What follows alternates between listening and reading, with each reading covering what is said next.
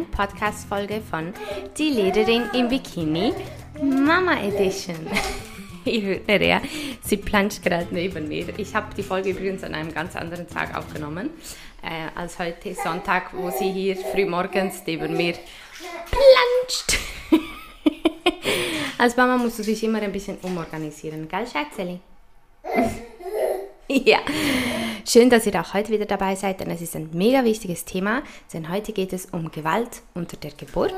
Etwas, was ich zum Glück nicht erleben musste, aber dafür sehr, sehr viele Gebärende weltweit jeden Tag. Meine Tochter wird langsam ungeduldig. Schätzeli, Mami ist ein Podcast am Aufnehmen. Das interessiert die herzlich wenig, gell? Ich glaube, sie möchte langsam aus der Badewanne raus.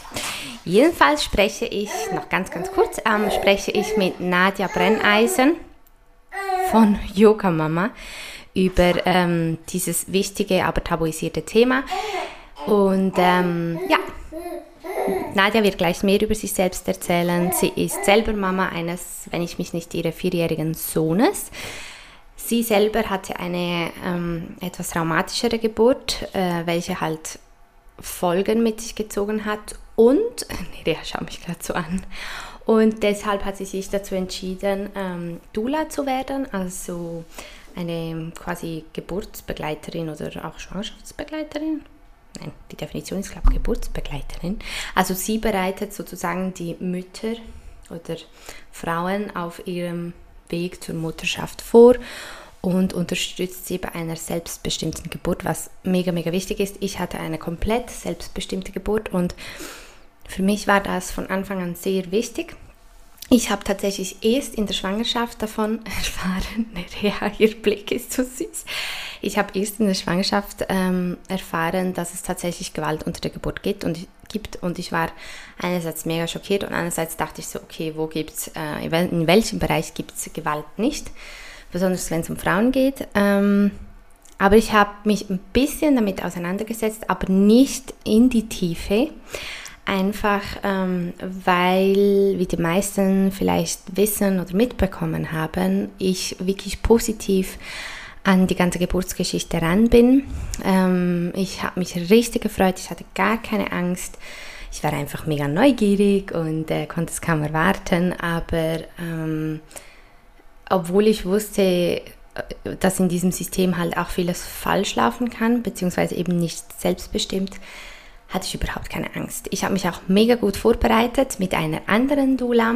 Ähm, und zwar mit Hannah, ich bin gerade ein bisschen abgelenkt, Entschuldigung, mit Hannah von Earthside Project, sind beide ganz tolle Frauen. Und sie hat mir auch ähm, gesagt, hey, wir können so eine Liste ausfüllen so eine Art Wunschprotokoll, Wunschliste, was ich alles möchte und was nicht.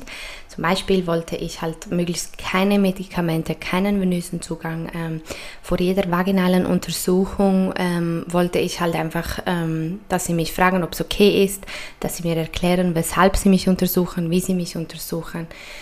Gerade weil bei mir untenrum ähm, alles sehr emotional verbunden ist. Es ist immer wichtig, aber bei mir war es halt ein bisschen ein heikles Thema.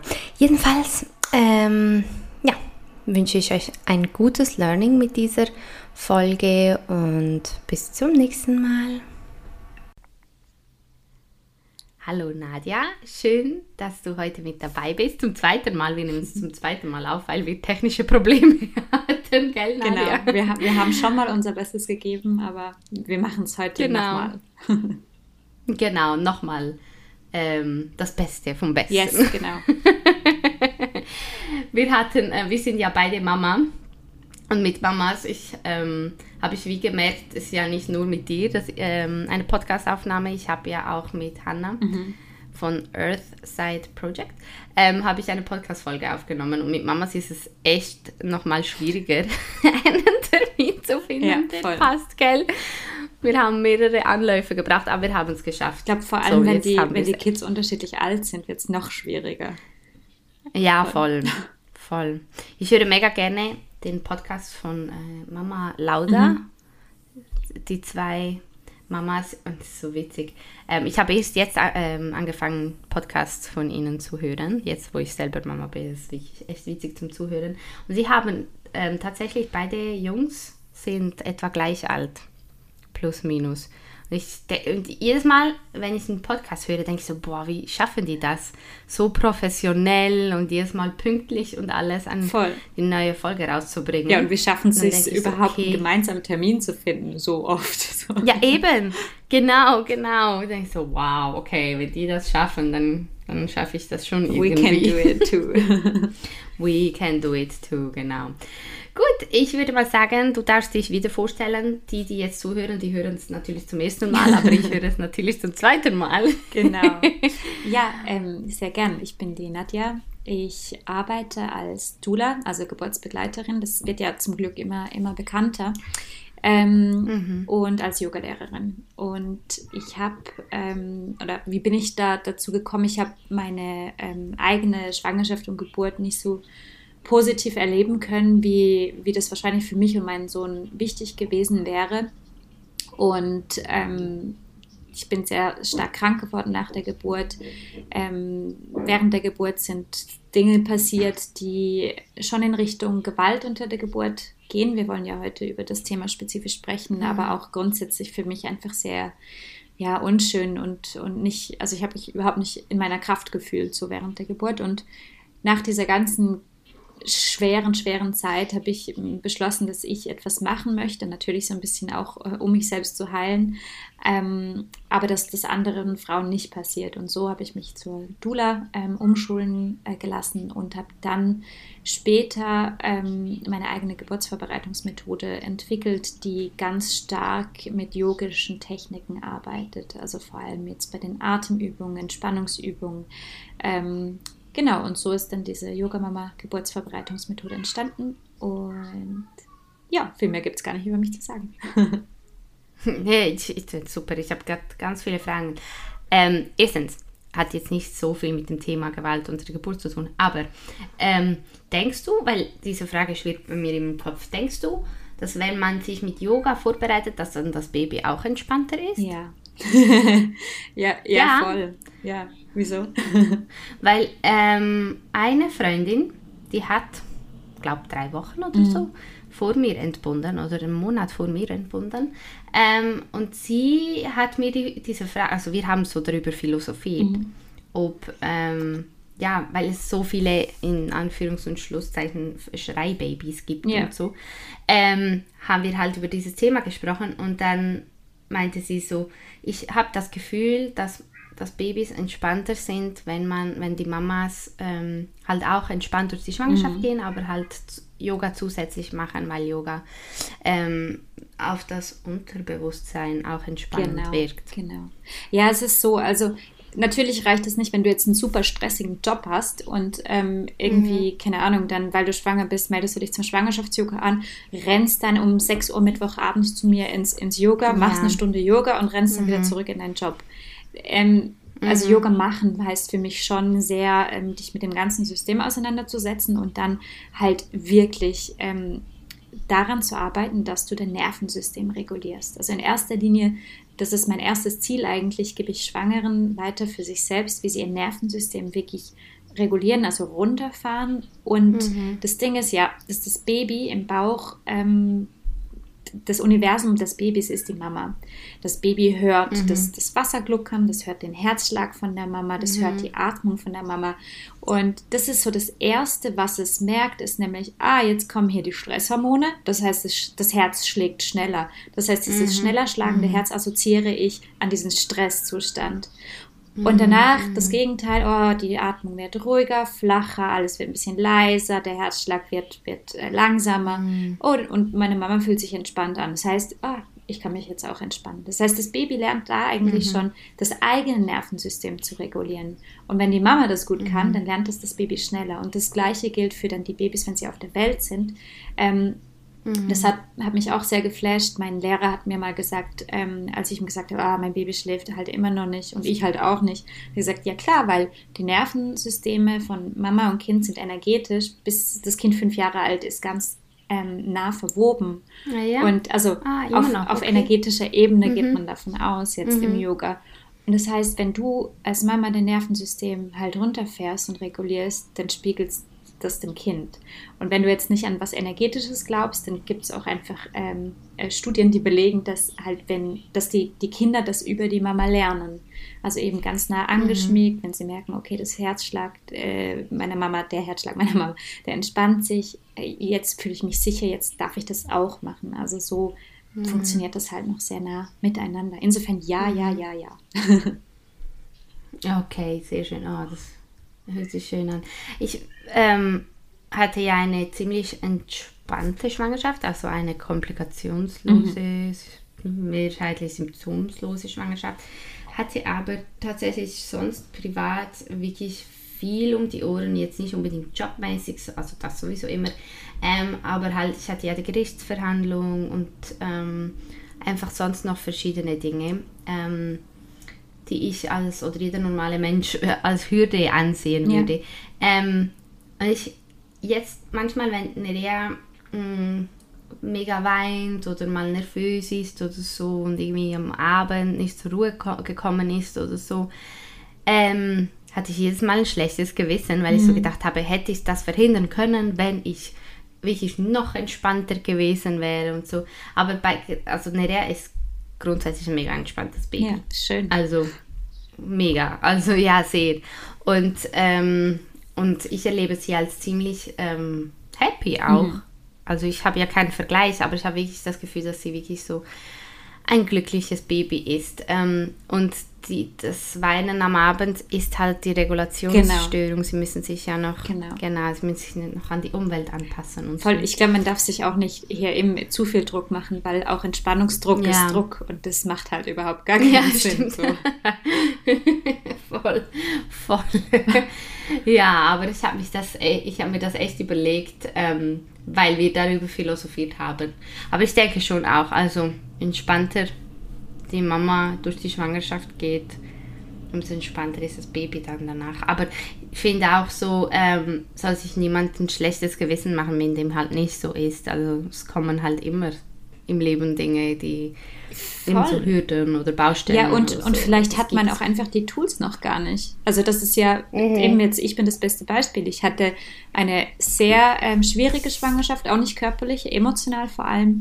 Ich, ähm, Mhm. eine meiner besten Freundinnen ähm, hat sich das Leben genommen. Ich hatte einen Riesenkrach mit meiner, Mhm. mit meiner Mutter. Ich, ich war so sehr instabil und dann war die Geburt Mhm. eben sehr, sehr schwierig und, und schlimm für mich.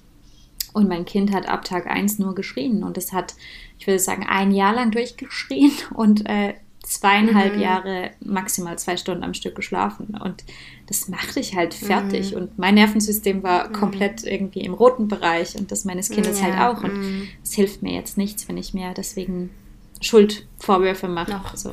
Ja, das macht's gar, das macht's ja nicht besser, genau. Mhm. Ja. Hm, Ich hatte, ich, ich hatte noch eine andere Frage, aber die habe ich jetzt vergessen. Vielleicht kommt es wieder. ja, voll. Ah, eben Dula, genau. Dula ist einfach eine Ge- Begleiterin, Ja, genau. sozusagen. Eine Dula ist eine Weil viele. Mhm. Eine Geburtsbegleiterin, ähm, also Mhm. eine, eine Fachfrau für Schwangerschaft, aber nicht für medizinische Kompetenzen. Also das heißt, eine Doula ist keine Hebamme, ähm, sondern Mhm. begleitet eine Frau ab dem Zeitpunkt, wo sie engagiert wird. Also du kannst eine Doula schon irgendwie, keine Ahnung, in der siebten Schwangerschaftswoche äh, engagieren. Begleitet sie die Frau emotional vor allem und je nachdem auch teilweise spirituell durch die Schwangerschaft. Ähm, es geht da aber vor allem darum, eben zum Beispiel diese selbstbestimmte Geburt zu fördern. Also ich arbeite mit meinen Klientinnen stark daran, eben rauszufinden, was will ich eigentlich für eine Geburt, was ist für mich richtig, was ist für mich wichtig? Und Aufklärungsarbeit, was bedeutet das denn zu gebären, was erwartet mich. Und dann ist die Dula, wenn gewünscht, auch während der Geburt dabei und unterstützt diese, diese Anliegen irgendwie äh, umzusetzen und unterstützt mit einer Rückenmassage, wenn es die dann braucht. Einfach sie guckt, was es sonst noch braucht, weil ja bei uns es leider nicht so ist, dass eine 1 zu 1 Betreuung während der Geburt ähm, gewährleistet ist durch die Hebammen. Mhm. Genau, und danach gibt es noch die Verarbeitung im Wochenbett, wo die Dula auch ähm, dafür da ist, gerade eben wenn es mhm. zu schwereren Situationen gekommen ist, also zu Situationen, die belasten, dann kann es sehr, sehr helfen, mit einer Dula darüber zu sprechen. Mhm. Mhm. Du hattest keine Dula, gell? Nee. I wish I had. Mhm. mhm. Und deshalb bist du zur Dula genau. geworden. Ich, ich hatte das auch nicht gekannt. Ich wusste nicht, dass es Dulas gibt, als ich selbst schwanger war. Ja, genau. Deshalb habe ich dich gefragt, was ist eine Dula genau? Weil viele können sich das gar nicht vorstellen. Mhm. Ist noch ziemlich unbekannt, gell? Ich habe das Gefühl, es tut Kommt sich schon ein bisschen so in, in mhm. den letzten zwei, drei Jahren, aber ja, viele kennen das auch noch nicht. Mhm. Ich denke auch Social Media sei Dank. Voll. Ähm, kennen es immer mehr Menschen. Voll. Ja, voll. Nein, ich kann es wirklich auch empfehlen. Ähm, ich finde generell braucht eine Frau einfach wirklich ein gutes Team ähm, um sich herum. Oder es, sagen wir so, Mamas sind mega stark. Also eine Mama kann auch alles, könnte auch bestimmt fast alles alleine machen. Mhm. Ähm, Im Sinne von, wir unterschätzen uns mega oft.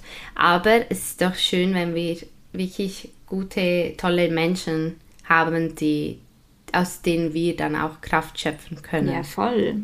Also das sieht man auch eben mit, mit den Partnern, wenn, wenn ein, ein Partner mhm. gut vorbereitet ist und weiß, wie er seine mhm. Partnerin während der Geburt unterstützen kann, ähm, dann ist es, mhm. das ist für viele sehr, sehr hilfreich. Absolut. Ja, voll. Voll. Voll. Also schon während der Schwangerschaft, während der Geburt, aber auch danach ja. brauchen Frauen einfach tolle Menschen um sich herum. Das ist einfach so. Man sagt ja, ein, äh, wie geht dieser Spruch, ein Kind, ein Baby braucht ein ganzes Dorf oder so. Ja, diese, äh, ich glaube so Ubuntu, wir brauchen, wir brauchen ein ganzes Dorf, um ein Kind großzuziehen. So. Ja, genau, genau. Which genau. is true. Oder yeah. die, die, die beste, ja. ähm, der Betreuungsschlüssel für ein Kind ist 1 zu 3, ein Kind auf drei Erwachsene. Einer betreut, mhm. einer ruht sich aus und schläft und der andere äh, mhm. löst dann ab irgendwie so. Oder macht genau, macht den ganzen Haushalt mhm. noch.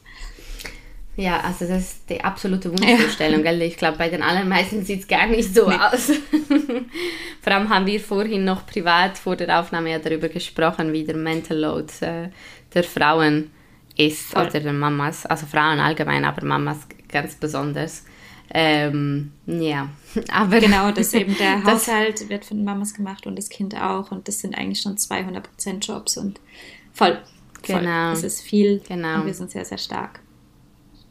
Voll. Wir verdienen den allergrößten Respekt. Yes. Das ist einfach so. Gut, aber kommen wir zum eigentlichen Thema Gewalt unter der Geburt. Ähm, ich für mich habe es mir wichtig empfunden, ähm, eine, eine eigene Podcast-Folge dazu zu machen. Einfach weil das Thema, denke ich, ähm, korrigiere mich, wenn ich falsch liege, aber noch stark tabuisiert wird. Voll. Man spricht halt generell nicht gern über Themen, die negativ behaftet sind. Mhm. Das ist einfach so und über die man wenig weiß und wie das halt immer so ist, wenn man wenig weiß, dann, ähm, ja, dann ist es halt oft so, dass man es runterspielt. Egal, ob man selbst davon betroffen ist oder halt als außenstehende Person. Ja, Mega oft, dass bei sexualisierter Gewalt ist es ja genau das Gleiche. Also auch Selbstbetroffene spielen das so oft runter und sagen, ja, so schlimm war es gar mhm. nicht. Ähm, ist halt oft auch Verdrängung natürlich mit dabei. Ne? Aber Selbstschutz, genau. Ähm, aber es deshalb ist es umso wichtiger, dass, dass ähm, man halt dieses Thema aufgreift und darüber spricht. Und ähm, du hast, hast du selber Gewalt unter der Geburt erlebt oder war nur als Begleitperson? Ähm, da, da, triffst du mich an meinem wunden Punkt. Ich habe das für mich noch nicht selbst ganz definieren können, ob ich das als Gewalt mhm. unter der Geburt empfinde oder nicht. Was es sicher war, waren, also ich wurde, ähm, ich wurde bedrängt und in, es wurde es wurde ohne genügendes Feingespür ähm, also gearbeitet. Sie haben nicht geguckt, was für mich das Richtige wäre, sondern sie haben mir halt einfach Medikamente verabreicht, die für mich nicht gut waren. Und sie hätten das im Vorfeld schon wissen müssen, weil sie mir eben schon im Vorfeld, also am Anfang der Geburt haben sie mir schon äh, Medikamente gegeben, die ich nicht vertragen habe. Und sie haben in, in dieser Art von Medikamenten weitergemacht. Und ich war dann halt schon zu benebelt, mhm. um sagen zu können, hey, das, das ist irgendwie nicht so gut für mich. Äh, insofern empfand ich das schon als großen, großen Übergriff und ähm, ja, meine Geburtsgeschichte beinhaltet einen Filmriss von fast vier Stunden. Also sie haben mich derart mhm. wegnarkotisiert, dass ich, dass ich meine Geburt, also die Geburt meines Sohnes eigentlich nicht miterlebt habe. Und das empfinde ich schon als großen Übergriff. Ob ich es als Gewalt für mich definiere, weiß ich immer noch nicht. Ist es für dich okay darüber, also jetzt so darüber zu reden? Absolut, ja. Ich hoffe, meine, meine Frage war nicht zu so nee, direkt. Nee, also absolut okay. Ähm, ja, frag, okay. frag nur weiter, wenn, wenn du es im Detail wissen willst.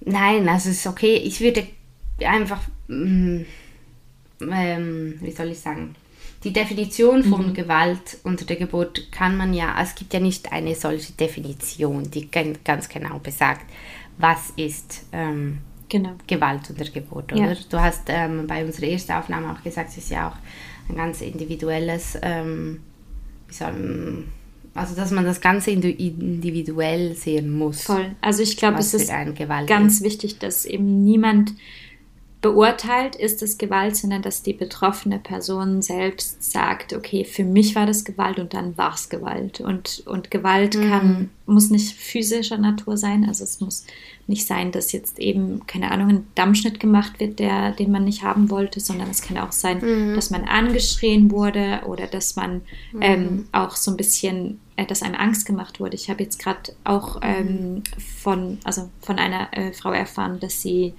ähm, dass ihr immer wieder gesagt wurde, ja, wenn, wenn du das, wenn du das, wenn du jetzt halt nicht das und das machst, dann stirbt dein Kind vielleicht. Also so ständig so, oh so Angst gemacht und das ist ganz klar auch Gewalt unter der Geburt. Ja. Oh mein Gott, das war in der Klinik, also im Spital. Ja, das war in einem Zürcher Ach, Spital. Es, es kommt relativ oft noch vor, dass solche Grenzüberschreitungen passieren, leider.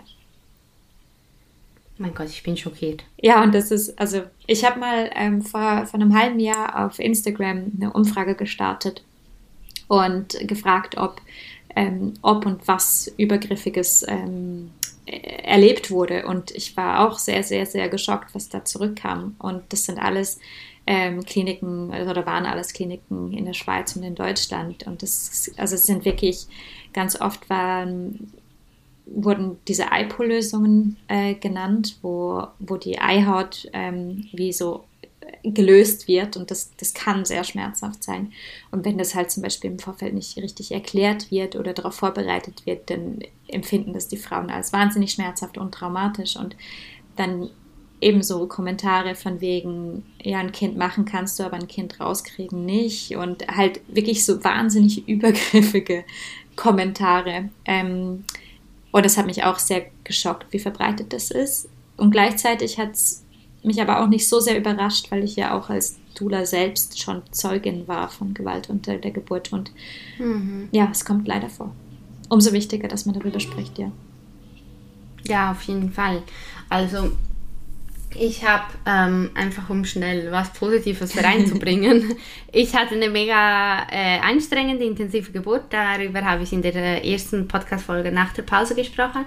Aber ähm, ich hatte ein mega tolles Team, tolles also Personal. Wir hatten irgendwie vier Schichtwechsel oder mhm. so, weil die Geburt ja so lange gedauert hat. Aber es waren wirklich alle, also durchs Band, alle mega, mega toll. Ähm, ich habe aber auch ähm, mich halt gut vorbereitet und ich habe, ähm, weil ich davon wusste, ja. so plus minus, ich, ich habe mich nicht im Vorfeld mit diesem Thema beschäftigen wollen also so ins Detail, so intensiv wollte ich einfach nicht, weil ich eben sehr positiv und entspannt an diese Geburt äh, gehen wollte. Ähm, aber ich wusste halt, weil ich selber ja auch schon ähm, Gewalt, sexualisierte Gewalt erfahren habe und so, und so in diesem Thema vertraut bin, ähm, wusste ich, wieso plus minus, oder konnte ich mir plus minus vorstellen, was Gewalt unter der Geburt sein könnte, mhm. was oder welche Situationen auf mich zukommen könnten, je nachdem. Ähm, und wusste für mich, wie so, okay, um das von meiner Seite her zu vermeiden, ähm, muss ich einfach von Anfang an ganz klar ähm, kommunizieren, was ich möchte und was ja. nicht. Und das habe ich dann auch gemacht, auch schriftlich. Wir sind dann äh, mit, mit der allerersten Hebamme, die glaube ich dank diesem ganzen Schichtwechsel dann am Schluss noch da war, nochmals da war. Ähm, ja, wir, wir sind das wirklich durchgegangen ähm, und ich hatte wirklich in dieser Hinsicht eine ganz tolle Geburt, weil jedes Mal ähm, sie auf Nummer sicher gehen wollten und mich gefragt haben, möchtest du das wirklich? Ähm, ist es okay, wenn wir das machen? Als nächstes möchten, möchten oder sollten wir dies und jenes tun, wegen dem und dem. Also es war wirklich ganz, ganz toll und ähm, sowas wünsche ich mir halt für jede Voll. Gebärende. Ich glaube auch, das ist ein extremes positives Beispiel dafür, wie geburtsbetreuende, mhm. ähm, arbeitende, begleitende Personen mhm. ähm, Awareness über diese Thematik haben und da sensibel drauf mhm. eingehen können. Und ich glaube, das ist genau der Punkt. Ähm, uns geht es ja nicht darum, wenn wir über Gewalt unter der Geburt sprechen, irgendjemanden ähm, an den Pranger zu stellen, zu sagen, hey, mhm. Achtung, äh, die Ge Geburtsbegleiter, die sind alle so böse, weil das sind sie ja nicht. Sie wollen mhm. ja in der Regel auch das Allerbeste. Ich glaube, das Hauptproblem besteht darin, dass ähm, immer noch einige ähm, Menschen, die in der Geburtshilfe arbeiten, noch gar nicht wissen, was Gewalt unter der Geburt ist und auch gar nicht mhm. merken, wenn sie diese anwenden. Ähm, also ich mhm. glaube, das beste Beispiel, das habe ich dir in der letzten Aufnahme erzählt, ist, als ich, als ich auch an einem Artikel dafür ähm, oder um, um die Thematik gearbeitet habe, habe ich Kontakt aufgenommen mit dem Generalsekretär der ähm, Schweizer, des Schweizer Verbandes für Gynäkologie. Und habe ihn gefragt, eben wie denn Gewalt unter der Geburt gehandhabt wird und wie da ähm, Awareness geschaffen wird bei den Gynäkologen selbst. Und dann hat er mir gesagt, ja wissen Sie, ähm, Gewalt unter der Geburt, das kommt per se immer vor, weil Ge Geburt ist ein Gewaltakt, ein Gewaltakt der Natur. Und da habe ich gemerkt, okay, mhm. der Mann versteht nicht, was Gewalt unter der Geburt ist. Der mhm. versteht gar nicht, um welche mhm. Übergriffe es geht. Und, und ich mhm. glaube, deswegen ist es so wichtig, dass wir darüber sprechen, damit eben wie bei dir eine Hebamme weiß, okay, gerade bei dir muss sie doppelt vorsichtig reinspüren und immer wieder auch Konsent verlangen. So. Genau, mega wichtig. Egal, ob man vorher sexualisierte Gewalt erfahren hat oder nicht, Auf jeden das Fall. ist immer wichtig. Und ich, ich denke, Gewalt ist vor allem ähm, dann oder besteht dann, wenn eine Grenze überschritten wurde. Mhm. Und diese Grenze ist bei jeder Gebärenden unterschiedlich angesetzt. Ähm, was einige als banal oder pipifax oder gar nicht so schlimm ähm, ansehen, äh, ist für andere das Schlimmste. Ja. Also das ist ja ein ganz individuelles ähm, Erlebnis und ähm, deshalb finde ich es halt mega wichtig, vorher wirklich klar zu kommunizieren. Mhm. Wiederum finde ich es halt einfach auch schade, dass auch dieser Teil ähm, in der Verantwortung der Gebärenden liegt. Also yeah. weißt du, es ist wie so, wir müssen uns sonst schon mega gut vorbereiten, auch auf die Zeit danach, was braucht das Baby und dies und jenes und sowieso und überhaupt, ähm, dass wir uns halt auch über das Gedanken machen müssen. Yeah. Also uns gut vorbereiten, um das dann auch gut zu kommunizieren, ist halt auch schade, weil ich einfach finde, gerade in der Geburts äh, Hilfe. Sagen wir ja, so, das heißt Geburtshilfe, so. also während der Geburt. Genau. Ähm, braucht es einfach geschultes und sensibles Personal. Voll. Es ist einfach so. Voll. Ja, und ich ähm, denke auch, also du hast vorher gesagt, eben die Kommunikation ist voll wichtig. Ich glaube, daran scheitert es teilweise, da hast du voll recht. Mhm. Aber ich mhm. glaube, was auch noch dazu kommt, ist ähm, so ein bisschen ein, ein historisches Überbleibsel, äh, die, die Geburtshilfe, so wie sie, also historisch gesehen, ist die ursexistisch eigentlich oder hat sich ursexistisch mhm. entwickelt. Und natürlich ist es jetzt besser wie schon vor 50 Jahren, aber ähm, es ist halt noch nicht so lange her, dass Frauen zum Beispiel ähm, als hysterisch bezeichnet wurden und, und das war eine Krankheit mhm. so.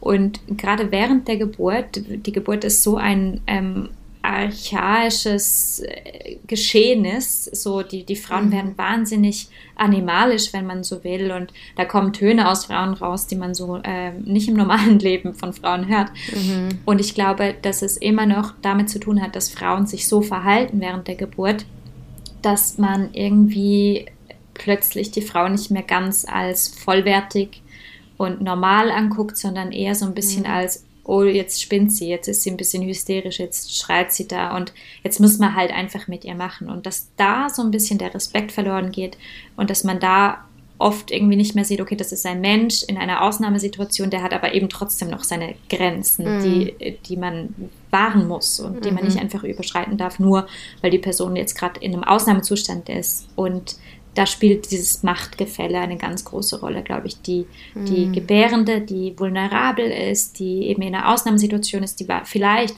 sehr große Schmerzen hat und dann die medizinische Fachperson, die nur ihren Job macht und in, in, in ihrem Alltag eigentlich gerade ist und einfach abfertigt. Mhm. Und ich glaube, dafür muss man ganz arg sensibilisieren. Mhm. Mhm. Ja, auf jeden Fall. Und ähm, dieses Machtgefälle, also ich denke, das ist das, was halt, ähm, also einigen Angst oder Unsicherheit einladen könnte, weil man halt weiß, man ist, ähm, wenn man jetzt nicht eine Hausgeburt hat, ist man in einem gewissen Setting. Und in diesem Setting gibt es einfach gewisse Regeln, wenn man so sagen will, oder gewisse Richtlinien, Maßnahmen, mhm. wie auch immer. Automatisierte halt, ähm, Abläufe. Voll. Automatisierte Abläufe, genau, die, genau, die, die bestehen halt einfach und das weiß man. Und dann ähm, hatte ich zumindest ein bisschen dieses Gefühl, ich werde dann diesen automatischen Abläufen halt auch ein bisschen ausgeliefert, mhm. je nachdem, wie, mhm. wie das Geburtsgeschehen, wie der Prozess ist. Ähm, aber ich hatte das, ähm, also diese Sorgen, ich habe mir ja fast keine Sorgen gemacht. Es waren nur ein bisschen gewisse Gedanken. Aber das hat sich in Luft aufgelöst, als ich gesehen habe, wie ich wirklich durchgehend ähm, behandelt wurde. Voll schön. Genau. Ja, voll schön. Ähm, hm. Was wollte ich noch sagen? Ich hatte vorhin was ganz Wichtiges im Kopf, aber ich habe es schon wieder vergessen, weil ich glaube, ich habe im Hintergrund mein Baby gehört die gerade mit dem Papa ähm, im Bett liegt. das habe ich ganz kurz aus der Bahn geworfen. Das kenne ich sehr gut. Und das Stillhirn, ja. das hilft ja auch nicht, gell? Oh mein Gott. Ich habe immer gedacht, nein, nein, bei mir wird das dann schon nicht so kommen. Aber doch, doch. Mir, mir hat das, das Stillhirn so geholfen, weil ich habe eine totale Autofahrphobie gehabt. Ich habe mich nie getraut, Auto zu fahren. Echt? Und ganz schlimm, wirklich ganz schlimm. Und dann war ich so, also als ich gestillt habe, war ich so entspannt und so, ich habe mich wie, wie bekifft gefühlt. Ich weiß auch nicht, immer so. Äh, und da war es gar kein Problem, in das Auto reinzusitzen. Ich habe die Situation genutzt und fahre jetzt Auto. Und jetzt fährst du also okay ein Auto ohne Angst? Ja, ja, also ist jetzt noch nicht meine Lieblingsbeschäftigung, aber ich fahre jetzt entspannt, ohne, ohne Angstattacken fahre ich jetzt Auto, weil ich das so oft gemacht mm, habe, als ich schön. entspannt gestillt habe. Also nicht während des Stillens. Ja, schön. Ja. Ja, ja, klar.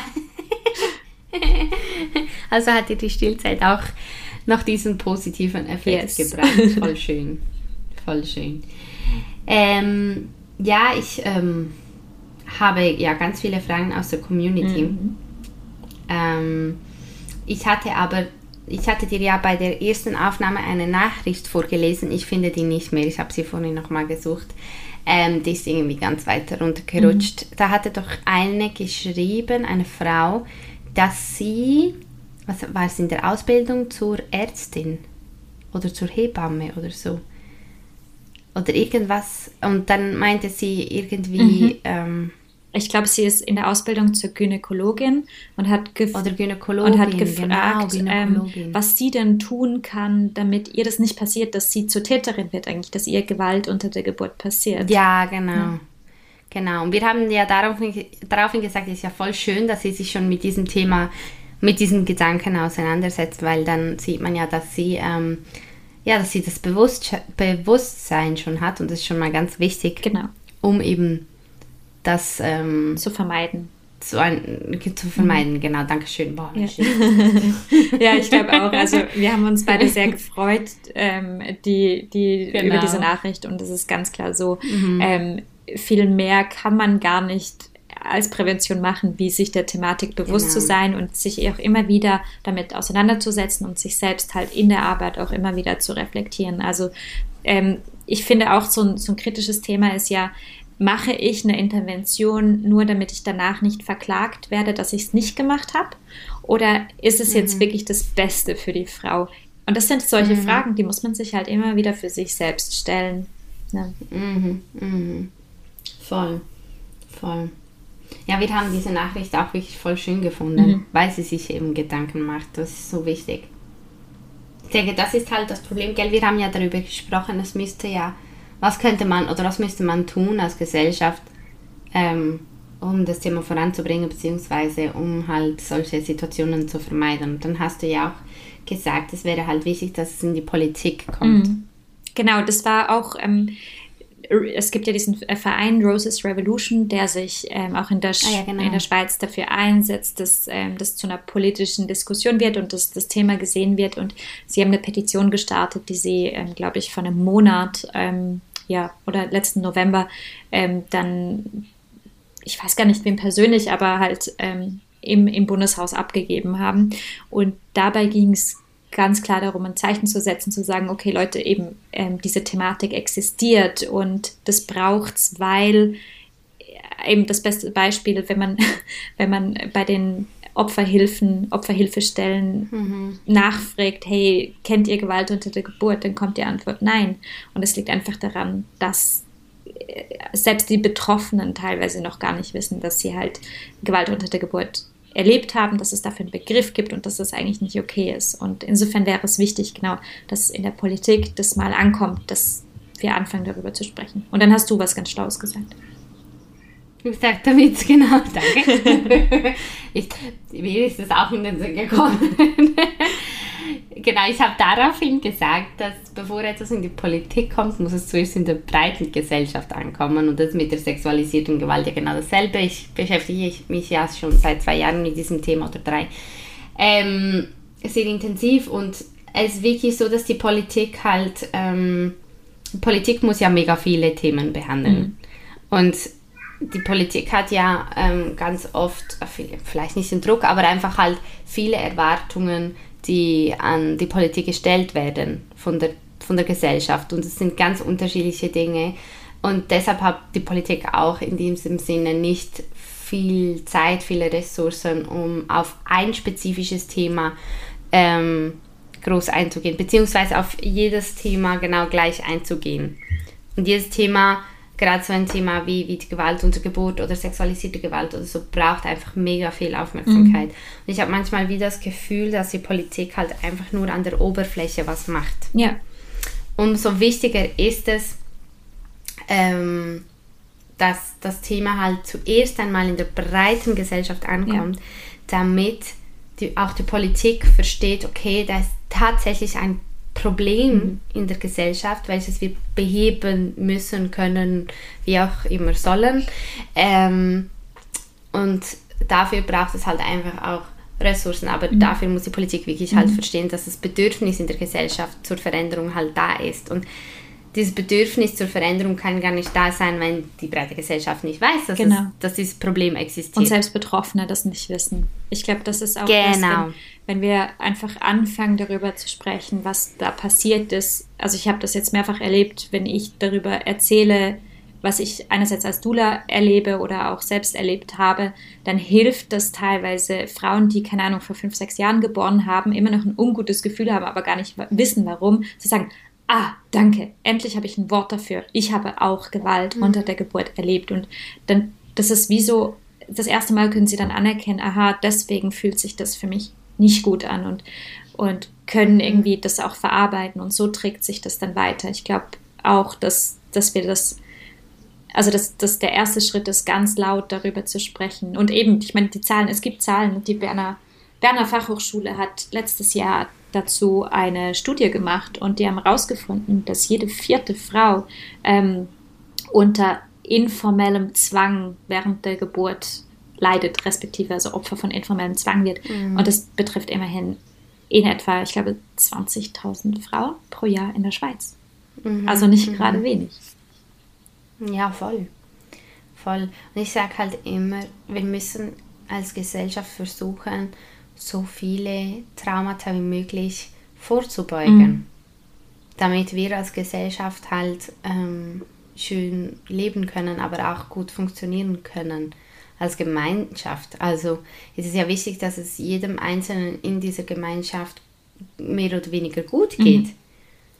Weißt du, ich meine? Und deshalb ist es, sollte es auch von Interesse sein, also ja, sollte es einfach in der Gesellschaft auch von Interesse sein. Ja, klar, und es ist auch, also auch einfach nicht wirtschaftlich. Ich meine, wenn man schon so denkt. Genau, ich wollte sagen, ohne uns Mamas würde gar nichts funktionieren. Genau, hier. und die, die vielen postpartalen Depressionen, die es gibt und die, ja, die vielen Frauen, die einfach so erschöpft sind, jahrelang und nicht in der Lebensqualität mhm. zurückfinden. Das kann es einfach nicht sein. Es ist, es ist, mhm. ähm, es macht unsere Gesellschaft krank und zwar im Fundament.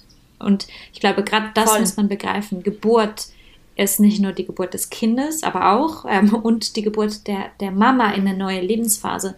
Und ja, es ist das Fundament unserer Gesellschaft. Das ist ein wahnsinnig mhm. wichtiges Ereignis und deswegen finde ich aber auch, da muss man ein bisschen Verantwortung auch wieder zurückgeben zu den Gebärenden. Man muss sich das wirklich vor Augen halten, wie wichtig ein guter Start ist. Und man kann in den investieren, indem man wirklich sich halt gut vorbereitet und, und die Verantwortung übernimmt mhm. und nicht einfach sagt, so, ich mache gar nichts, ich gehe jetzt mal ins Spital und gucke, was passiert. Voll.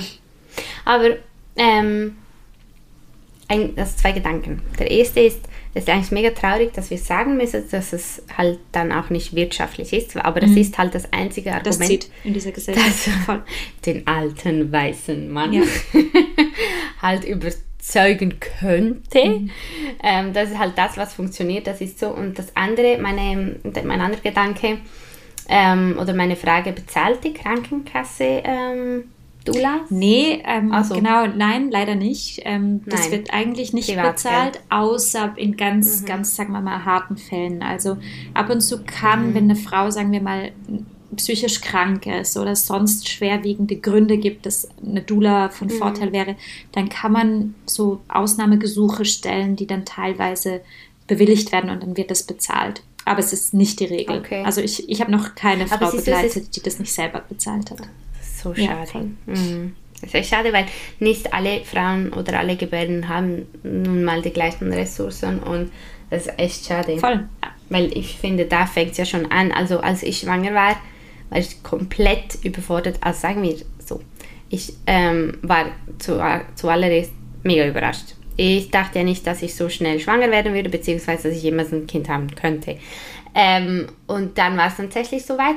Und dann habe ich irgendwie mit der Zeit gemerkt, es ist einfach mega viel, was auf einen zukommt und mega viel. Also ich bin so eher im Credo mit dem Motto so, äh, es kommt alles gut und Mama-Instinkt und die Natur, wir wissen schon, wie alles dann gehen wird und so. Aber ich wollte mich halt trotzdem ein bisschen was informieren und habe wie so gemerkt, es ist einfach mega viel, ja. worüber man sich informieren kann. Ja. Also es ist eigentlich endlos. Man kann, ja. es, kann es end, man kann sich wirklich endlos ähm, informieren. Ähm, und zweitens, wo holt man diese Informationen? Mhm. Weil nicht alle ähm, Gynäkologinnen ähm, bereiten die gleichen oder ja, die gleichen Informationen auf oder die gleiche Anzahl oder was halt alles wichtig ja. ist und so. Ich glaube, das ist auch unterschiedlich. Ja, ja, ich weiß genau, was du meinst. Plus, dann muss man auch noch aufpassen, dass man nicht irgendwo auf irgendwelchen schrägen Blogs landet und einfach noch mehr in die Panik reinkommt. Genau. Also, genau. aber das, was du sagst, ich finde vor allem dieses die sind nicht gleich vorbereitet. Das in den ersten zwei mhm. Jahren meiner Dula-Arbeit habe ich das sehr stark gemerkt, weil ich habe dann einfach als Dula begleitet und meine Klientinnen haben woanders sich vorbereitet.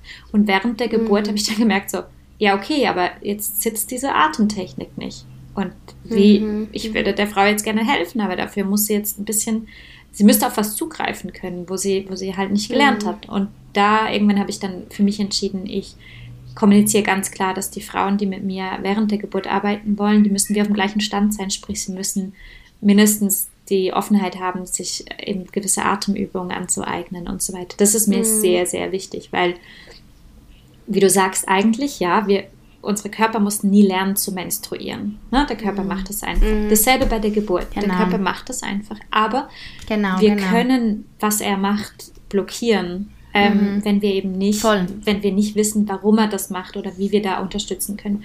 Und deswegen ist einfach mhm. eine Vorbereitung so, so, so wichtig. Mhm. Ja, absolut. Absolut. Ähm, man muss aber immer nachschauen, dass man nicht an die falschen Informationen kommt, beziehungsweise an solche, die einen verunsichern können und runterziehen können mhm. und so. Also ich hatte dich auch in der ersten Aufnahme gefragt, ähm, oder beziehungsweise du hast gesagt, es ist wichtig, dass man sich auch bezüglich diesem Thema informiert, also dass man wie so Bescheid weiß. Mhm. Weißt du, ja. weil ich, hab, ich hatte ja am Anfang eine also bei der anderen Aufnahme eine Triggerwarnung ausgesprochen und habe selber ja auch gesagt, ähm, vielleicht sollte man das ja nicht hören, wenn man gerade schwanger ist oder schwanger werden möchte und so, um nicht ähm, sich mit negativen Inputs äh, das irgendwie voll zu pumpen, ja. jetzt noch so vor der Geburt oder so. Und hast du gesagt, aber es ist eigentlich umso wichtiger, dass man halt wirklich darüber weiß, also Bescheid weiß. Das stimmt. Ja, ja also ich finde, ich finde, es ist ganz, ganz wichtig, dass man weiß, dass in mhm. ähm, Institutionen, dass es da eben diese, diese äh, ritualisierten, mhm. nennt man das so, automatisierten Abläufe gibt. Mhm. Ne? Also mhm. zum Beispiel mhm. gibt es einfach Spitäler, wo es ganz klar ist, du kommst da hin und dann wird dir als erstes mal ein Venflon gelegt, also einen venösen Zugang. Genau. Und wenn du das halt nicht möchtest, musst du das im Vorfeld schon gewusst haben, weil wenn du dann da bist, dann wirst du da genau. wahrscheinlich reingepusht. Und das ist ja nicht per se schlimm, mhm. sondern das ist eine Vorsichtsmaßnahme des Spitals. Aber wenn du jetzt ja. sagst, hey, ich bin für mich aber äh, der Meinung, dass eine Geburt jetzt nichts ist, was eine Vorsichtsmaßnahme braucht, sondern mhm. ich möchte mich da frei und nicht als Patientin fühlen und ich möchte kein Venflon, mhm. dann ist es wichtig, dass du im Vorfeld weißt, dass du mal an dem Ort nachfragen solltest, wo du denn gebären möchtest und fragst halt, mhm. halt, ja, wie ist das bei euch? Ist es okay, wenn mir kein mhm. Benflon gelegt wird? Und, und so Sachen. Und das andere. Das habe ich gemacht. Ja, genau. Das ist, das ist so Arbeit, wo eben dann die Doulas oder ähm, Hebammen, die einem im Vorfeld begleiten, da darauf aufmerksam machen. Weil es ist ja schwierig, als mhm. Erstgebärende vor allem zu wissen, ja, was, was kommt denn da alles auf mich zu? Und das andere, mhm. was ich wahnsinnig wichtig finde, ist den Frauen immer wieder einzuschärfen, hey, aber es sind eure Körper und es sind eure Babys. Und ihr habt schlussendlich das letzte Wort. Und natürlich, wenn es um dein Leben geht, dann rennen alle und machen und dann wirst du sowieso nicht mehr gefragt. Aber bis dahin darfst du sagen, stopp. Ich möchte, dass sie ihre Hand aus meiner Vagina rausziehen. Und wenn das nicht gemacht mhm. wird, ist das ein Übergriff. So. Und das darf man mhm. immer, auch wenn die Person, die die Hand da eingeführt hat, das nur gut meint oder einen weißen Kittel anhat ja, oder wie auch immer. Aber es ist unser Körper und wir können sagen, stopp. Ganz einfach. Voll, mega wichtig. Mega, mega wichtig. Gut, dass du das nochmals gesagt hast. Also bei mir wurde ja auch äh, gerade äh, bei diesen, also als um, um die vaginalen mhm. Untersuchungen mhm. ging, und ich hatte, glaube ich, ein paar, ich weiß nicht mehr, aber ich hatte wirklich viele, habe ich das Gefühl. Ja. ähm, haben sie aber wirklich jedes Mal vorher gefragt. Also zuerst haben sie gesagt, wir würden gerne dies und jenes machen, weil, ähm, keine Ahnung, sie hatten immer einen Grund. Und für mich war es aber voll okay. Mhm. Also bei mir ist es zum Beispiel gerade ein mega Thema, was untenrum passiert, eben wegen des sexuellen Übergriffs. Aber ich habe irgendwie selber gestaunt, wie entspannt ich dann doch ja. war und jedes Mal alles zugelassen mhm. habe. Ich habe wirklich jedes Mal gesagt, ja, ist gar kein Problem. Und sie haben nachgefragt, tut's weh, ist es okay? Also wirklich so, so lieb. Und ich glaube, deshalb war es für mich einfach wie so kein Thema mehr. So, okay, machen Sie einfach, weil ich hatte wie das Vertrauen. Und das ist ja genau du, das Schöne. Ähm, also ich glaube auch, es geht darum, mhm. dass wir, wenn wir vertrauen, egal ob es bei der Geburt ist oder in der Sexualität, ne, und, mhm. und wissen, dass unsere Grenzen respektiert werden, dann können wir loslassen. Mhm. Und genauso funktioniert Voll. Geburt. Und deswegen ist es so wichtig, dass man eben ein mhm. Umfeld kreiert, wo man vertrauen kann, wo man sich gehen lassen kann, weil so ist auch die Geburt viel, viel einfacher. Da macht der Körper viel besser mit und mhm. macht nicht zu und erschwert es nicht. Das, ja. Mhm, mhm. Voll. Voll. Ja, das wäre halt wünschenswert für alle. Sehr. Voll. Ich habe, ähm, wir haben letztes Mal bei der ersten Aufnahme ja schon ein paar Fragen aus der Community bearbeitet. Es sind ähm, zwischenzeitlich noch mehr gekommen, also ein paar mehr, nicht mega viele. Ähm, und ich denke, wir können mal ein paar aufgreifen. Super. Ich lese sie dir vor und du kannst sie als mehr oder weniger Expertin in diesem Gebiet. Wir werden es sehen. Kannst du sie gerne Bestes. Genau, kannst du sie beantworten. Ähm, vielleicht sind es auch keine Fragen, vielleicht ist es auch, also es hat Fragen, aber es hat, glaube ich, auch ähm, Erfahrungen. Da. Eine hat geschrieben, habe das vor 19 Jahren erlebt. Lange Zeit habe ich mich selbst nicht mehr gefühlt, war wie tot. Mhm. Oh, ja. Das tut mir sehr, sehr leid. Den, und das ist das, ist, es zeigt mhm. einfach so sehr, wie, wie einschneidend so ein Übergriff sein mhm. kann und das subjektive mhm. Erleben dann das ganze Leben prägt. Voll. Voll.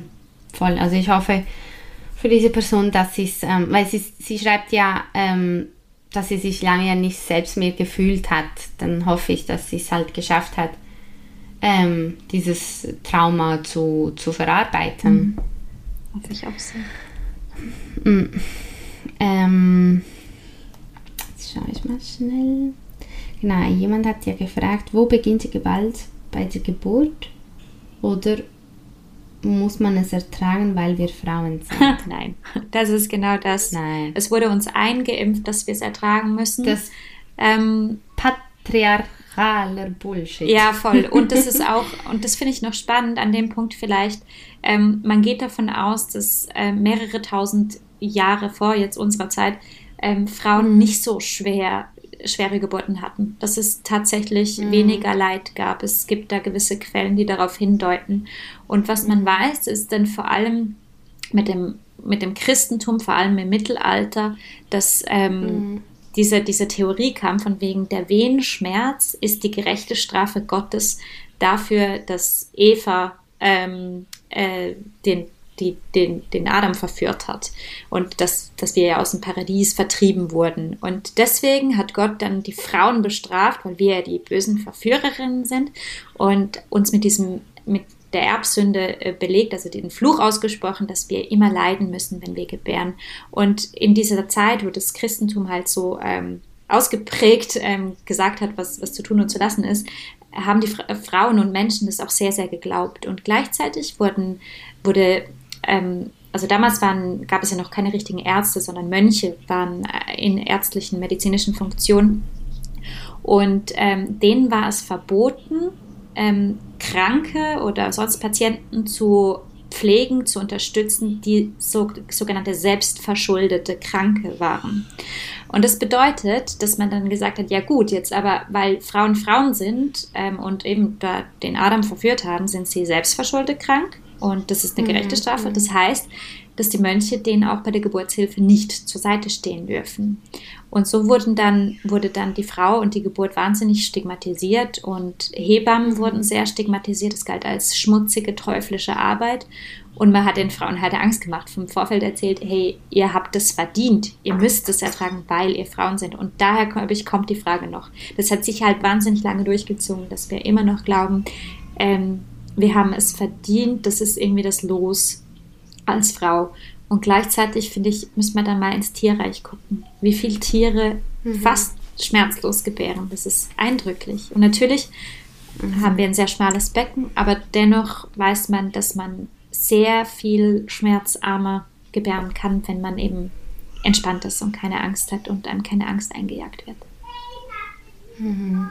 Das ist schon krass. Sowas macht mich, also das, was du jetzt erzählt hast, sowas macht mich so wütend, auch wenn es schon so lange her ist. Ja, aber weißt du, einfach so, hey. Oh. Es, es ist, das ist zwar schon so lange her, aber das hat sich dann weitergezogen. Trotzdem. Und noch, mhm. noch in, in den 50ern wurden, wurden Frauen mit Chloroform betäubt und ihnen die Babys mit Zangen aus dem Leib gerissen, weil man ihnen abgesprochen hat, fähig zu sein, zu gebären. Also es ist noch gar nicht so lange her, dass wir mhm. sehr, sehr schlecht behandelt wurden während der Geburt. Also ich, ich denke auch generell, ähm, jetzt wo du das so ansprichst, ähm, alle Probleme, die wir aufgrund patriarchaler Strukturen haben, haben halt einfach ihre Wurzeln, oh mein Baby ist gerade am Lachen, äh, haben ihre Wurzeln ganz tief in der Vergangenheit. Und wenn uns etwas wütend macht, weil es ja auch mega wichtig, die Wut der Frau, ähm, wenn uns etwas wütend macht und wir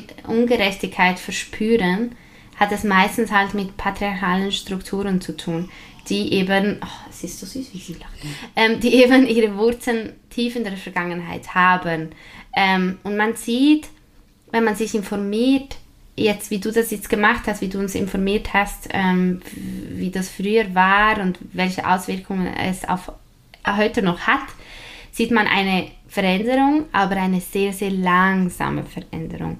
Also die, die Gewalt, die besteht dann noch über Jahrzehnte, wenn nicht auch Jahrhunderte, einfach in veränderter, vielleicht verminderter ja. Form, je nachdem. Und hat aber auch heute noch, sagen wir, 50er Jahre sind nicht so weit, ähm, so weit weg, hat heute noch immer noch ähm, ähm, ihre, ihre, ihre Fühler sozusagen. Absolut.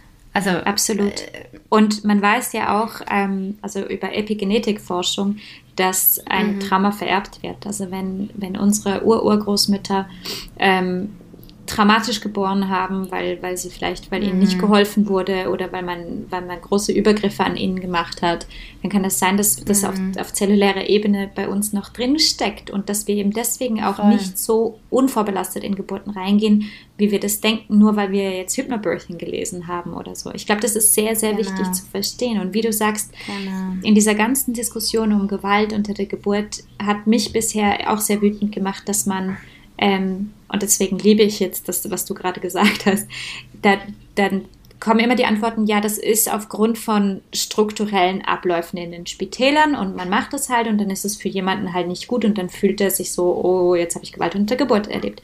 Aber das stimmt nicht ja. und es geht wirklich tiefer darum, dass man guckt, was sind die Ursachen und das sind strukturelle Ursachen in der Gesellschaft, wo mm, mit dem System zusammenhängt, das sehr frauenfeindlich mm. ist. Und das ist sehr wichtig mhm. zu begreifen. Genau. Ja, voll. Voll. Und es ist mega schwierig, das an, an die Menschen zu bringen, wenn, wenn ganz viele nicht, gar nicht sensibilisiert ja. sind für, für solche Sachen. Aber ganz vieles ist halt einfach strukturelles Machtgefälle. Genau. Das ist einfach so. Und wenn man sich mal überlegen würde, wie Geburtshilfe aussehen täte, wenn Männer diejenigen wären, die gebären würden. ich habe mir das schon oft bild, bild, bild, bildisch, bildnerisch, bildlich, bildlich mhm. Dankeschön, bildlich. vorgestellt. Mhm. Ähm, und ich glaube, dass das wirklich, das wäre ein Ding und die Männer werden gefeiert und die Räume wären wunderschön und man würde sie tausendfach Voll. fragen, wie sie es denn gern haben wollen. Und also da bin ich mir einfach mhm. ganz, ganz sicher, dass das ja mhm. anders wäre. Ich denke auch. Ich denke auch. Ich denke aber auch, dass da ähm, die Schulmedizin wieder mehr Macht hätte, habe ich das mhm. Gefühl, weil Frauen mehr an, das, an die Urkraft, an das Natürliche, wieso ähm, gebunden sind. Oder das so fühlen, weißt du, wie ich mhm. meine, noch eher als, als Männer, ja, die ja aufgrund patriarchalem äh, Bullshit, wie ich immer sage, patriarchalen Machtstrukturen und alles, ähm, den Zugang zu, zu all dem eben weniger haben, ja. wenn überhaupt. Ja. Das ist einfach so. Ja, ja, ich meine, das ist genau das, was du gesagt hast, ist ja eben genau mit uns passiert. Also mit dieser Medizinisierung wurde uns die Macht weggenommen. Eben, man geht einfach davon aus, dass wir ähm, am besten äh, oder, oder so gebären sollen, wie es jetzt gerade eben für den Herr Doktor am, am, am besten ist und legt uns ja, auf den voll. Rücken und spreizt uns die Beine und jedes andere Tier nutzt die mhm. Schwerkraft und gebärt in der Hockstellung oder im, im Vierfüßler. Genau. Also es ist völlig, ja. Voll voll. Ja, das war eine sehr lange Antwort auf diese Frage. Aber hat mir richtig gut gefallen, mit dir jetzt über das zu reden. Es hat auch gut getan, das mal auszusprechen. Es ist wichtig. Geil. Mm. Mm. Schauen wir mal, was haben wir noch? Ähm, äh, genau, das mit Roses Revolution, mit der Petition, das haben, hast du ja jetzt erwähnt, das wurde noch angesprochen. Dann ähm, vielleicht dazu noch, was kann, ähm, Roses, ja? wenn jemand merkt, ich habe auch Gewalt unter der Geburt erfahren, mhm. ähm, dann lohnt es sich überhaupt bei Roses Revolution ähm, vorbeizugucken und da wird man mhm. auch ein bisschen beraten und betreut und vor allem kann man aber auch einfach seinen Fall ähm, dort deponieren und das geht, fließt dann in der Statistik ein und das, ist, das hilft denen dabei aufzuzeigen, wie oft das vorkommt. Okay, sehr gut. Ich werde es dann in den Show Notes noch ähm, verlinken. Super. Dankeschön. ähm, was kann man machen, wenn man Opfer davon war, außer seelische Unterstützung? Wurde da gefragt. Ja, eben. Also auf jeden Fall, mhm. ähm, also ich glaube, außer seelische Unterstützung, ich glaube, seelische Unterstützung für sich selbst zu gucken, ist sicher auch das Wichtigste. Erstmal mhm. zu gucken, was braucht es jetzt als Quickfix und das muss nicht heißen Psychotherapie, weil vielleicht ist es einfach zu früh. Und dann aber, was braucht es auch auf längere Frist? Wie kann ich das für mich verarbeiten? Mhm. Und das ist super individuell. Ich würde auf jeden Fall da die Hilfe von einer mhm. Fachperson ähm, in Anspruch nehmen. Eben da auch wieder Roses Revolution kontaktieren, mhm. den Fall melden, aber dann auch gucken, was ist meine Art. Es gibt Frauen, die sagen, okay, ich muss da drüber sprechen, vielleicht mit einer nicht medizinischen Person, da kommen auch Doulas teilweise mhm. ins Spiel, aber auch vielleicht reicht die eigene Psychotherapeutin, mit der man schon vorher gearbeitet hat. Und dann gibt es andere Frauen, die sagen, hey, das muss eher über den Körper laufen. Mhm. Ich bin sehr großer Fan von Körperarbeit, ähm, also mhm. Trauma-Körperarbeit ähm, und vielleicht, ja, man muss da ein bisschen ausprobieren, was, was für einen selbst so der richtige Weg mhm. ist, denke ich. Ich bin mal ähm, sehr, sehr lange aufgrund ähm, meiner Erlebnisse mit sexualisierter Gewalt bin ich, ähm, sag mal, in die oder zur Akupunktur? Zur Akupunktur? genau, also, genau. Jedenfalls, ähm, bevor ich noch die ähm, Therapie gestartet habe, bin ich dann zur Akupunktur. Und ähm, die Naturheilpraktikerin, die hat mir auch gesagt, dass es mir ähm, vielleicht auch deshalb schneller wieder, also weißt du, im Vergleich zu vielen, vielen, vielen anderen, klar ist es auch wieder sehr individuell, ist es mir aber nach relativ kurzer Zeit wieder viel besser gegangen. Ja. Ähm, und sie hat gesagt, dass sie glaubt, dass das Tanzen, weil ich bin ja. tanzen gegangen, jedes ja. Wochenende.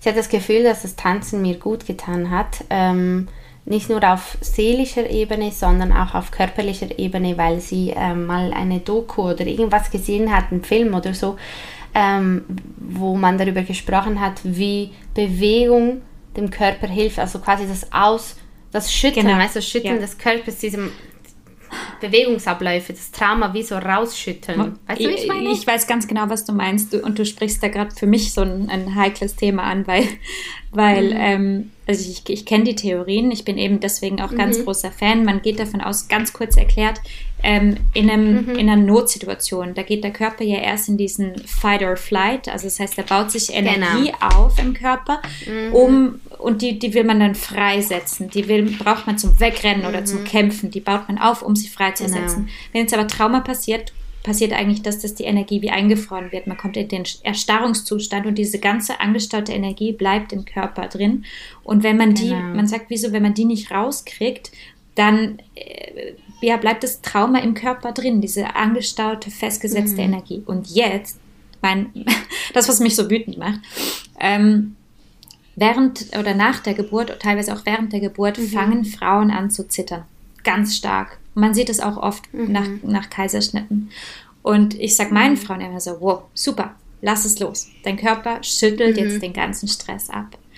Und ähm, ich habe es oft erlebt, also gerade nach Kaiserschnitten, ähm, dass den Frauen dann Medikamente gegeben werden, die das Schütteln, dieses Zittern unterbinden, weil es doch so stören.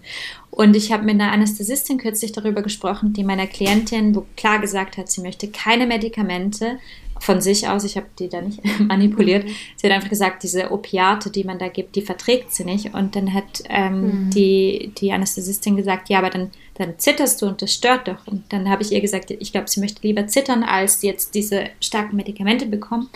Und sie hat dann nur gemeint, ja, man weiß halt auch noch gar nicht genau, was das ist. Wir gehen davon aus, dass es eine Fehlfunktion im Gehirn ist, die dieses Schütteln auslöst. Und ich habe bei mir einfach gedacht, so, okay, in der Psychologie ist es ganz klar eine, eine, eine äh, Theorie, an die sehr viele Leute glauben, aber gleichzeitig schafft man es nicht, dass das fächerübergreifend, fachübergreifend irgendwie mhm. angeguckt wird. Und ich habe sehr, sehr, sehr gute Erfahrungen gemacht damit, mit eben so Körpertherapien, die dann diese Energie wieder freisetzen bei Frauen mit Geburtstraumata. Mhm. Okay, mega spannend. Ja, spannend ich höre dir voll gerne zu. du erzählst das, weißt du, du erzählst das mit einer, wieso Fachexpertise, aber auch mit dem, was du halt erlebt hast, also auch als, Be als Begleiterin, weißt ja. du, das ist einfach voll spannend. Also das mit dem Zittern zum Beispiel, das wusste ich gar nicht. Ich habe mich, ich versuche daran zu erinnern, aber ich glaube, ich habe nicht gezittert. Mhm. Ich weiß es nicht mehr. Ich weiß es nicht mehr.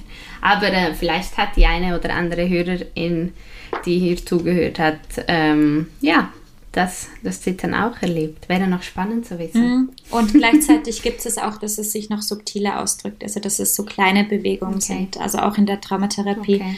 Menschen, die so arbeiten, teilweise, ähm, die, die zucken dann nur so ganz kurz oder so, aber es sind auch so subtile Bewegungen, die dann eben machen, dass dieses mhm. Trauma aus dem Körper rausgeht. Okay. Ja, spannend. Aber das kann ich wirklich nur empfehlen. Ich glaube, Bewegung, ich als Bewegungsmuffel, äh, kann Bewegung nur empfehlen, um, um Umgekehrt, ja, du auch. Voll, Daumen voll, hoch. voll. Und ja, ich habe das Gefühl, Bewegung ist einfach heilend. Und wenn es nur spazieren ist, ist einfach, ist einfach gut. Ja, voll. Voll, gell.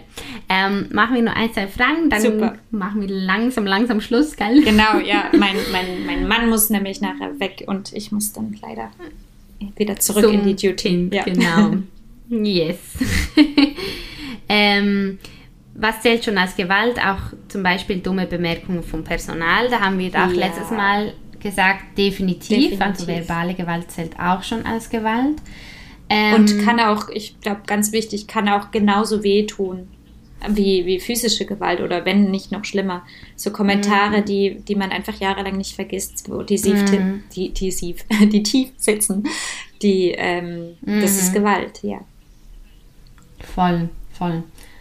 Ähm, äh, da hat jemand auch die Bemerkung gemacht, die Geschichte dazu, früher Hebammen galten als Hexen und nur noch männliche Ärzte galten als kompetent, Genau. auch weil sie so klug Lateinisch konnten. Und so etwas in der Art haben wir ja auch angesprochen. Ähm, ja, dann lernen Hebammen etwas zu diesem Thema in der Ausbildung. Das kann du ich dir nicht sagen. Ich habe keine Ahnung und das ist eine wichtige Frage. Ich bin ja selbst keine Hebamme. Das wäre aber Mhm. schön, schön wichtig und ähm, ja, müsste man mal in Erfahrung bringen. Mhm. Mhm. Ähm, ja, vielleicht hört die andere oder eine oder andere Hebamme zu und kann auch diese Fragen dann beantworten.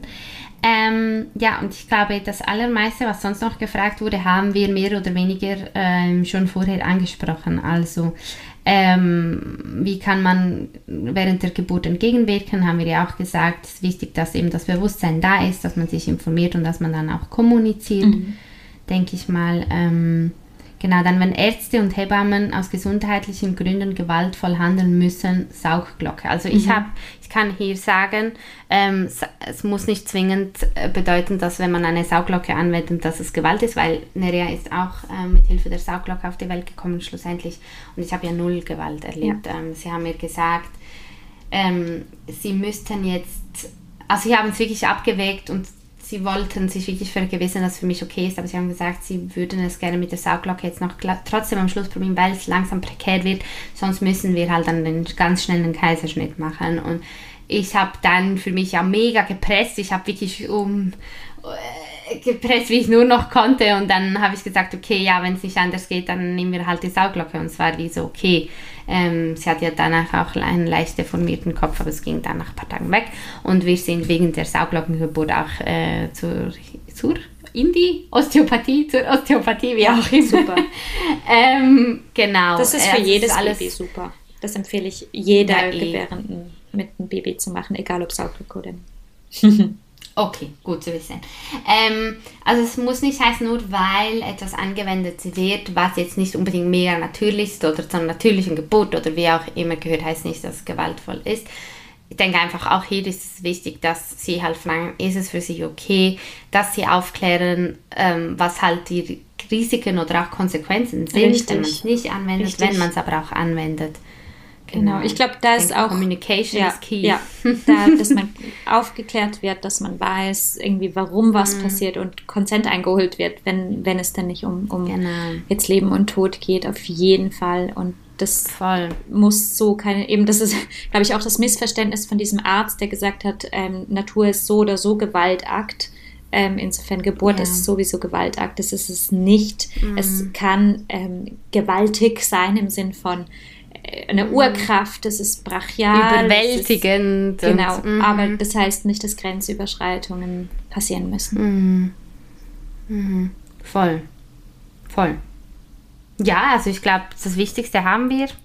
Die allermeisten Fragen sind ähnlich wie die anderen. Also die allerletzte Frage, wie Spitäler damit umgehen, ob es einen Plan gibt, wie man wie dem vorgebeugt wird, denke ich nicht.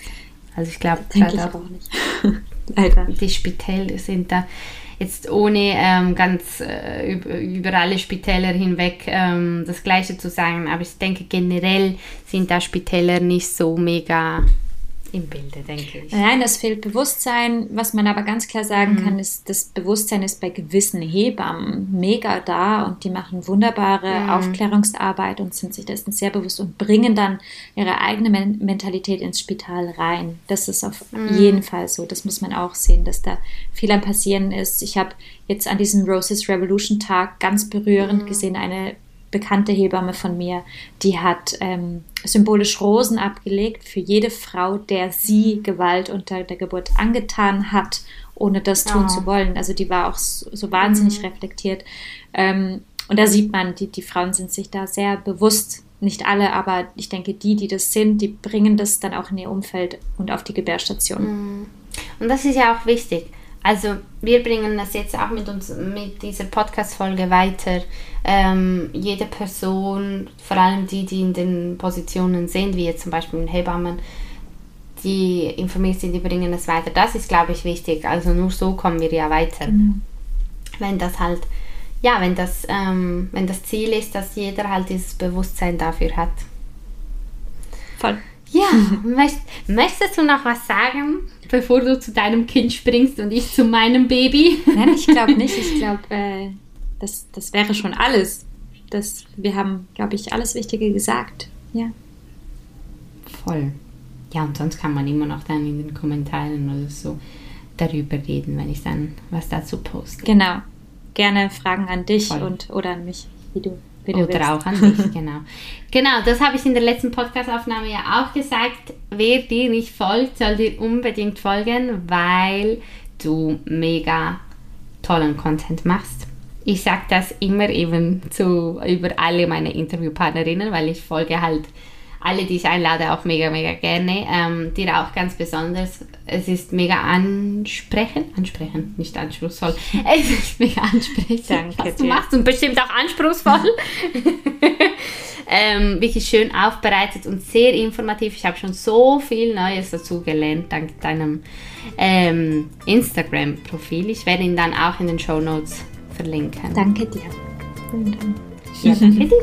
Dann darfst du zu deinem Kind springen und ich zu meinem Baby. Yes, machen wir. Dann wünsche ich dir einen ganz schönen Tag. Danke, dass ich, danke dass ich über dieses wichtige Thema mit dir sprechen durfte. Ja, danke dir.